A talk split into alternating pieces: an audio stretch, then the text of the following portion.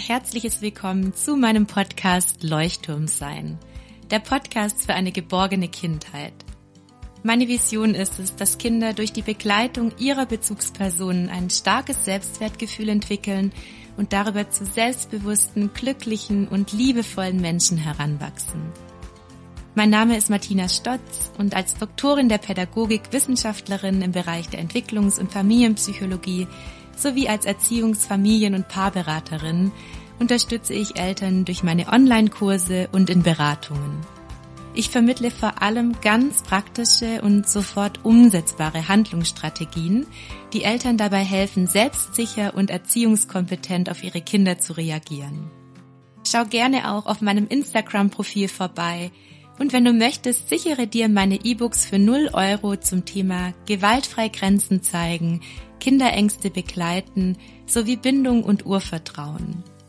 Klicke einfach auf die Links in den Show Notes und hol dir die E-Books für 0 Euro. Danke, dass du da bist und meine Vision unterstützt. Sei dein Leuchtturm und darüber der Leuchtturm für dein Kind. So, ihr Lieben, jetzt setze ich so ungefähr zum sechsten Mal für diese Podcast-Folge an und sage jetzt zum sechsten Mal Hallo und herzlich willkommen zu dieser Podcast-Folge. Ähm, ich glaube, allein das zeigt schon, dass es mir nicht so leicht fällt, dieses Thema aufzunehmen. Ähm, normalerweise notiere ich mir auch vor jeder Podcast-Folge Stichpunkte oder schreibe die Podcast-Folge auf. Nur heute möchte ich einfach aus meinem tiefsten Herzen sprechen. Deswegen, ja, ist es mir jetzt ganz, ganz wichtig, nochmal anzusetzen und über das Thema zu sprechen, wie Menschen mich triggern. Ich habe schon mal eine Podcast-Folge aufgenommen zum Thema, wie Kinder mich triggern und Heute geht es mir darum, euch ja zu zeigen, wie erwachsene Menschen mich im Alltag oft triggern. Und das hat natürlich, wie ihr euch schon denken könnt, Überraschung, etwas mit meiner Kindheit zu tun. Und ich bin der festen Überzeugung, dass auch ihr eure Trigger aus eurer Kindheit habt. Und das ist auch der Grund, warum ich so eine persönliche Podcast-Folge aufnehme, weil ich der Überzeugung bin, dass es euch helfen wird, euch selbst besser zu verstehen, selbst mit euren Triggern im Alltag besser umzugehen und darüber eure Lebensqualität zu steigern, weil ich tatsächlich einen liebevollen Umgang gefunden habe mit meinem Trigger-Thema. Und ja, vielleicht vorab nochmal, ich erkläre euch nochmal kurz, was ein Trigger überhaupt ist. Ein Trigger ist ein Erlebnis, das man eben in der Kindheit hatte, ein leicht traumatisches Erlebnis, mehr oder weniger traumatisch. Und ähm, das hat eben in der Kindheit dazu geführt, dass man Ohnmacht oder Hilflosigkeit empfunden hat. Und als Kind ist man ja extrem abhängig von seinen Eltern. Das heißt, man ist abhängig davon, eigentlich bedingungslose Liebe zu erfahren. Und wenn man das als Kind nicht erfährt und ein Machtmissbrauch erlebt. Also wenn man als Kind das Gefühl hat, ich kann mich gerade nicht wehren und ich bin hier ausgeliefert und man sich schutzlos fühlt, ohnmächtig fühlt, kann das eben dazu führen, dass man dann später im Erwachsenenalter diese Gefühle wieder spürt und man fühlt sich dann nicht als erwachsener Mensch, sondern man fühlt sich wirklich wieder wie das kleine Kind von damals, das ganz ohnmächtig und hilflos ist und man kann in dem Moment nicht aus diesem aus dieser Rolle raus und ist sich gar nicht bewusst, dass man ja eigentlich erwachsen ist und sich abgrenzen könnte oder sich schützen könnte, sondern man fühlt sich wieder genauso wie als schutzloses kleines Kind. Und genauso geht es mir tagtäglich immer mal wieder, also nicht tagtäglich, ist zum Glück auch schon weniger geworden, nur immer dann, wenn ich respektlosen, aus meiner Sicht respektlosen Menschen begegne. So, jetzt ist natürlich Respekt ähm, ja so ein großes Thema. Was ist denn schon Respekt? Jeder empfindet, glaube ich, respektvolles Verhalten anders und ich ähm, habe tatsächlich einen sehr hohen Anspruch an respektvolles Verhalten. Und das liegt daran, dass ähm, aus meiner Perspektive als Kind mein Vater oft mit meiner Mutter nicht so respektvoll gesprochen hat. Das heißt, er war dann manchmal unwirsch mit ihr oder ungeduldig und hat sie kritisiert. Und ähm, ja, das hat dann dazu geführt, dass ich das als Kind als extrem respektlos wahrgenommen habe. Ich weiß auch, da meine Mutter eine sehr sensible Person ist, dass sie das auch verletzt hat. Ja, der Umgang ist mir bewusst gewesen, weil ich ein sehr empfindsames Kind auch war. Und das ist der Grund, warum ich dann irgendwann angefangen habe, mich da sehr, sehr stark auch vor meine Mutter zu stellen und gerade dann in der Pubertät mich abzugrenzen oder meinem Papa so Sachen zu sagen, wieso redest du nicht mit der Mama oder ja, mich einfach auch aufgelehnt habe. Und als ich natürlich noch kleiner war, ähm, habe ich mich da sehr, sehr ausgeliefert gefühlt und ähm, sehr, sehr ohnmächtig gefühlt. Und auch wenn ich ja jetzt drüber spreche, merke ich, dass es einfach sehr emotional für mich ist, weil ich mich eben an viele Situationen erinnern kann, in denen ich dachte, boah, ich will, dass der jetzt einfach lieber mit der Mama ist. Ja, dass er einfach netter mit ihr redet. Und es war so ein ganz großer Wunsch, den ich ähm, als Kind eben hatte. Und ich weiß, dass eigentlich hinter diesem unerfüllten Bedürfnis nach Respekt eigentlich das große unerfüllte Bedürfnis nach Schutz und Sicherheit steht. Das heißt, es geht ganz oft, wenn ihr getriggert werdet, eigentlich um Schutz und Sicherheit, weil ich weiß noch, dass ich mich als Kind in diesen Momenten auch bedroht gefühlt habe. Und ja, zu was führt jetzt diese Erfahrung in meiner Kindheit? Also Bevor ich jetzt darüber spreche, möchte ich nur mal kurz sagen, ich kann inzwischen natürlich ganz klar einordnen, warum hat mein Papa so reagiert. Er war einfach ganz jung Papa, er war überfordert, er hat sein Bestmögliches getan. Ich habe ihm das auch verziehen, ähm, habe auch da jetzt eine Beziehung zu meinem Papa, die, sage ich mal, in vielen Punkten auch schon geheilt werden konnte und habe auch mein, zu meinem Papa eine Beziehung, die inzwischen viel, viel, viel mehr auf Augenhöhe ist. Also ich konnte da für mich schon ganz viel aufarbeiten und weiß auch, dass ich in vielen Punkten meinem Papa sogar sehr, sehr ähnlich bin. Also gerade von vielen Charakterzügen. Er ist auch sehr klar und sehr, eigentlich in vielen Punkten auch sehr charakterstark. Nur das war eben so eine Sache, unter der ich gelitten habe als Kind. Und was ich damit sagen will, ist, ich gebe meinem Papa für das, wie er war, keine Schuld mehr. Ähm, ich konnte das für mich einordnen. Ich weiß, woher es kam. Er hat auch selbst eine sehr, sehr taffe Kindheit gehabt, ist auf dem Bauernhof aufgewachsen, hat auch Gewalt erfahren. Wir haben auch körperliche Gewalt. Das war damals einfach die Erziehungsmethode, ja. Und ja, was soll ich sagen? Ich kann das inzwischen einordnen. Ich kann ihn da auch mehr und mehr so nehmen, wie er ist, weil ich weiß, dass in ihm auch ein ganz verletztes inneres Kind steckt und gleichzeitig ist es etwas, worunter ich als Kind einfach gelitten habe. Das heißt, ich will es auch gar nicht relativieren, sondern möchte mir auch immer wieder sagen, hey, das war für dich als Kind einfach nicht leicht. Ich war ein ganz empfindsames oder bin auch immer noch ein sehr empfindsamer Mensch und war ein sehr empfindsames Kind. Und ja, darüber, darunter habe ich einfach gelitten. Und solche Erfahrungen hast du ganz bestimmt auch gemacht. Und es ist auch ganz interessant, weil ich habe das vielleicht als sehr respektlos empfunden. Ich glaube, Kinder, die vielleicht einfach ein dickeres Fell gehabt hätten oder so, die hätten es vielleicht gar nicht so wahrgenommen. Ja, für die wäre es vielleicht gar nicht so schlimm gewesen. Gleichzeitig ähm, nehme ich mich da so an, wie ich bin. Ich war empfindsam, es war für mich ähm, respektlos und mein Bedürfnis nach Schutz und nach Sicherheit ist darüber in vielen Momenten unerfüllt geblieben, weil auch meine Mutter eben zu dem Zeitpunkt noch nicht so in der Lage war, sich selbst entsprechend abzugrenzen oder eine Grenze zu wahren, das ist auch so ein bisschen das Einzige, was ich mir auch so mitnehme, wenn ich so auf meine Mutter gucke, hätte ich mir manchmal gewünscht, sie wäre stärker gewesen. Sie hätte sich klarer positioniert. Sie hätte klarer gesagt, und so lasse ich nicht mit mir reden. Das konnte sie zu dem Zeitpunkt auch nicht. Sie hat auch ihr Bestmögliches getan, weil sie einfach ein sehr weicher und liebevoller Mensch ist und wahrscheinlich in ihrer Kindheit auch nie gelernt hat, ihre Grenzen zu wahren, weil auch sie mit fünf Geschwistern aufgewachsen ist, sich oft mit ihren Bedürfnissen zurückgenommen hat, sie schon sehr früh ihren Papa verloren hat über einen dramatischen Unfall. Das heißt, sie musste schon sehr früh auch Verantwortung übernehmen und hat sehr früh gelernt, sich selbst und ihre Bedürfnisse hinten anzustellen. Das heißt, auch bei ihr gibt es tausend Gründe, warum sie ihre Grenzen nicht wahren konnte.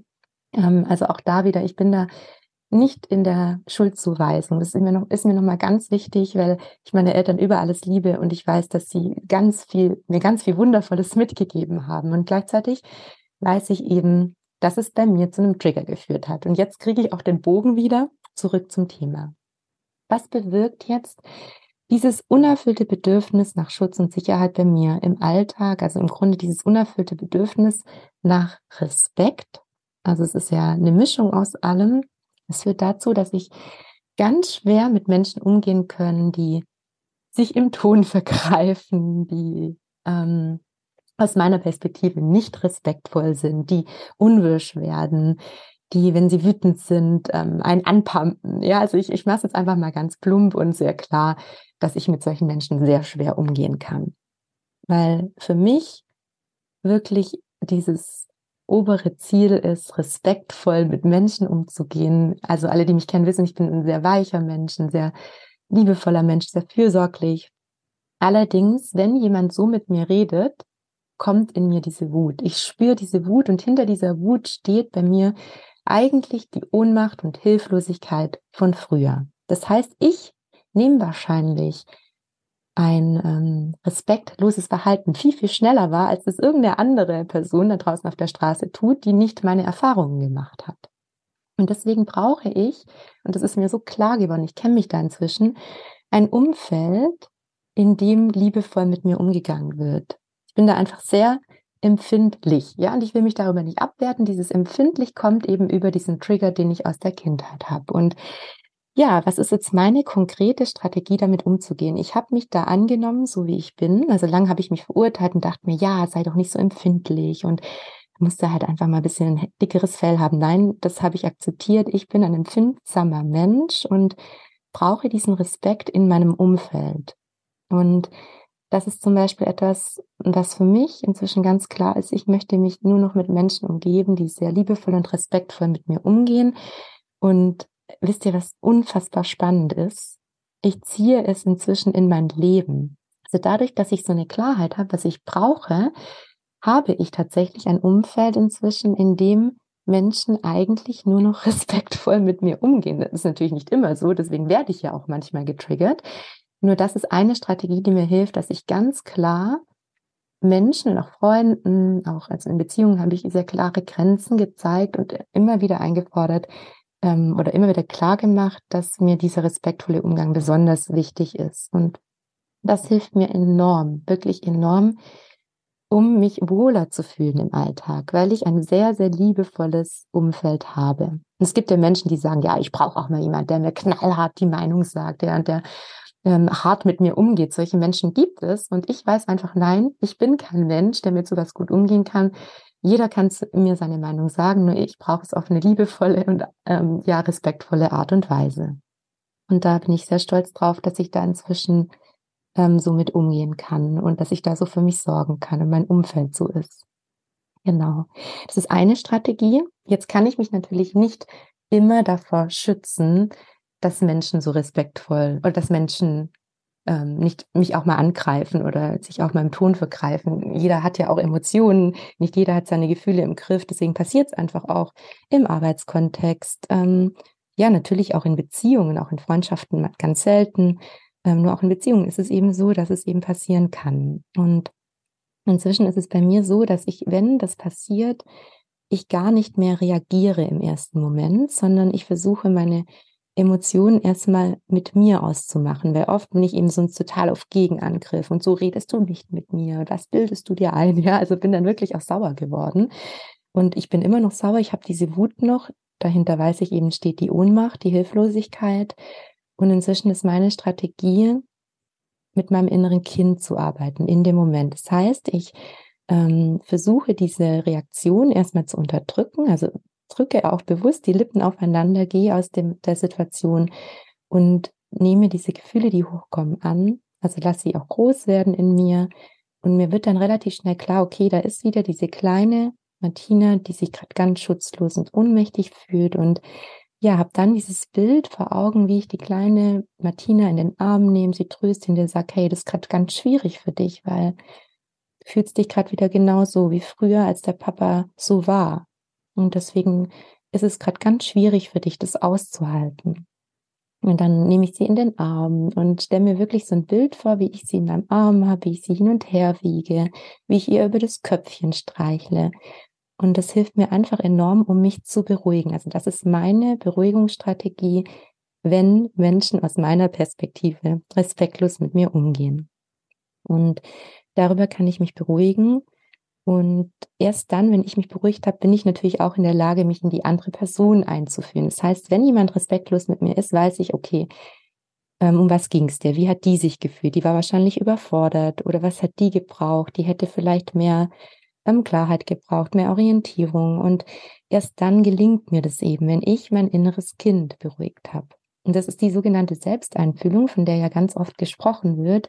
Nur keiner weiß so richtig, wie die Selbsteinfühlung eigentlich geht. Und das ist auch der Grund, warum ich ja den Bindungskurs ins Leben gerufen habe, um Menschen überhaupt erstmal beizubringen, was ist bei mir eigentlich los? Was ist eigentlich Selbsteinfühlung? Wie geht eigentlich innere Kindarbeit? Der Bindungskurs hilft dir enorm dabei, gut für dich zu sorgen, dich um dein inneres Kind zu kümmern und darüber dann eben ganz konkrete Handlungsstrategien auch mit deinem Kind anzuwenden. Und ich habe gerade was ganz Neues ins Leben gerufen, weil ich eben auch merke, dass diese innere Kindarbeit sehr viel Wiederholung braucht und sehr viel Routine braucht. Und zwar habe ich einen Ort geschaffen für alle Menschen, die bereits in meiner Bindungscrew sind, den Bindungskurs gemacht haben, dass diese Menschen ähm, auf meine Bindungsinsel kommen dürfen. Und zwar ist es ein Zuhause, eine Insel, ein Wohlfühlort, an dem ich Menschen helfe, die in der Bindungscrew sind, ähm, für sich zu sorgen, für sein inneres Kind zu sorgen, komplett in die Selbsteinfühlung zu kommen, indem wir jede Woche kleine ähm, Übungen machen. Deswegen heißt auch die Bindungsinsel das Elterncamp für bedingungslos geliebte Kinder und innere Kinder. Und wir sehen uns da freitags eben über diese Inspiration. Wir haben da einen Telegram-Kanal, wo wir ähm, uns auch austauschen können, eine Telegram-Austauschgruppe. Und für alle, die jetzt ähm, Telegram gegenüber so skeptisch sind, das war ich auch lange. Ähm, es geht nur darum, dass wir dort uns eben gut austauschen können. Das ermöglicht eben ganz, ganz leichten Austausch. Und wir haben auch auf der Bindungsinsel natürlich einen Bereich, ein Zuhause, einen Mitgliederbereich, wo du dann alle Informationen gesammelt findest. Und ähm, ganz viele sind schon auf der Bindungsinsel gelandet. Ähm, wir stellen uns immer vor, wie wir da mit einem Cocktail sitzen und jeden Freitag gemeinsam unser Training machen. Und ja, das Motto ist, deine Bindungsreise darf leicht entspannt, voller Leichtigkeit, entspannt und unperfekt sein. Wir alle machen ja auch Fehler. Auch bei mir ist es so, dass ich diesen Trigger, den ich habe, ja nicht immer perfekt steuern kann. Also das, was ich jetzt erzählt habe, ist jetzt hier so das beste Szenario. Aber auch mir passiert es mal, dass ich dann trotzdem ausflippe, ja, weil jemand aus meiner Sicht respektlos mit mir ist. Und genau das lernst du eben auf der Bindungsinsel, im Tun zu bleiben, die Inhalte des Bindungskurses anzuwenden. Und das ist etwas, was mir so am Herzen liegt, euch auf der Bindungsinsel, wenn ihr in der Bindungskurs seid, weil ähm, die, der Bindungskurs ist die Voraussetzung für die Bindungsinsel, ja, euch da mitzunehmen und euch zu helfen, eure Lebensqualität wirklich zu steigern, auch in eurer Familie mehr Leichtigkeit und Freude in eurer Familie zu tragen über die Bindungsinsel. Und ganz viele sind schon gelandet. Die erste Inspiration ist heute Morgen schon rausgegangen.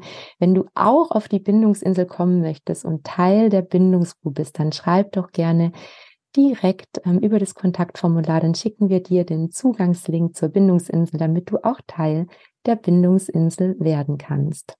Es gibt unterschiedliche Möglichkeiten. Du kannst einen Monat ähm, erstmal mit dabei sein. Das kostet dich 27 Euro. Du kannst für drei Monate buchen. Da kostet es ähm, monatlich weniger. Und wenn du einen, für zwölf Monate die Bindungsinsel buchst, dann kostet es dich nur 16 Euro im Monat. Und wir se sehen uns auch auf der Bindungsinsel einmal im Monat live. Es gibt immer ein Monatsthema. Und das Monatsthema lautet im April, wie dein Kind dich triggert. Und da helfe ich dir natürlich, ganz ähm, viele Strategien zu entwickeln, auch Strategien aus dem Bindungskurs anzuwenden. Und es gibt für jede Woche eben ganz kleine Übungen, die gut in deinen Alltag passen. Und du bekommst jeden Freitag, also dreimal im Monat, eine Sprachnachricht mit einer kleinen inneren Kindübung. Und es gibt eine Schatzliste pro Monat auf der nochmal alle wichtigen Punkte zusammengefasst stehen. Und diese Schatzlisten kannst du in einem Ordner, in deinem Schatzordner sammeln und ja, absolut im Tun bleiben, in die Umsetzung kommen, vom Wissen ins Fühlen. Das ist mir ja immer ganz, ganz wichtig, dass du vom Kopf in dein Herz kommst und dann eben wirklich die Inhalte aus dem Bindungskurs richtig tagtäglich umsetzen kannst, damit du Bindung mit deinem Kind und auch in deiner Familie täglich leben kannst. Du möchtest auf der Bindungsinsel mit dabei sein. Ich hoffe sehr, weil alle sind schon ganz begeistert, die gelandet sind. Dann ähm, kannst du, wie gesagt, einfach eine Mail schicken an mail at mein-erziehungsratgeber.de, sofern du schon in der Bindungscrew bist. Vielleicht hast du den Bindungskurs noch nicht gemacht, dann kannst du einfach den Bindungskurs buchen und direkt die Bindungsinsel dazu. Das ist ähm, auch ganz leicht möglich, indem du jetzt auf den Link klickst, ähm, den du in den Show Notes findest. Der Bindungskurs ist einfach eine großartige Grundlage, um deine Erziehungskompetenzen zu erweitern. Da ist alles drin, was du brauchst. Meine Lieben, ich hoffe, dass die heutige Podcast-Folge dir hilft, deine Trigger zu erkennen, dir klar zu machen, was du im Alltag brauchst und Abschließend ist mir noch mal ganz wichtig, du darfst jederzeit dir ein Umfeld schaffen, in dem du nicht so stark getriggert wirst. Ja, weil stellt euch mal vor, ich würde mich jetzt nur mit respektlosen, aus meiner Sicht respektlosen Menschen umgeben.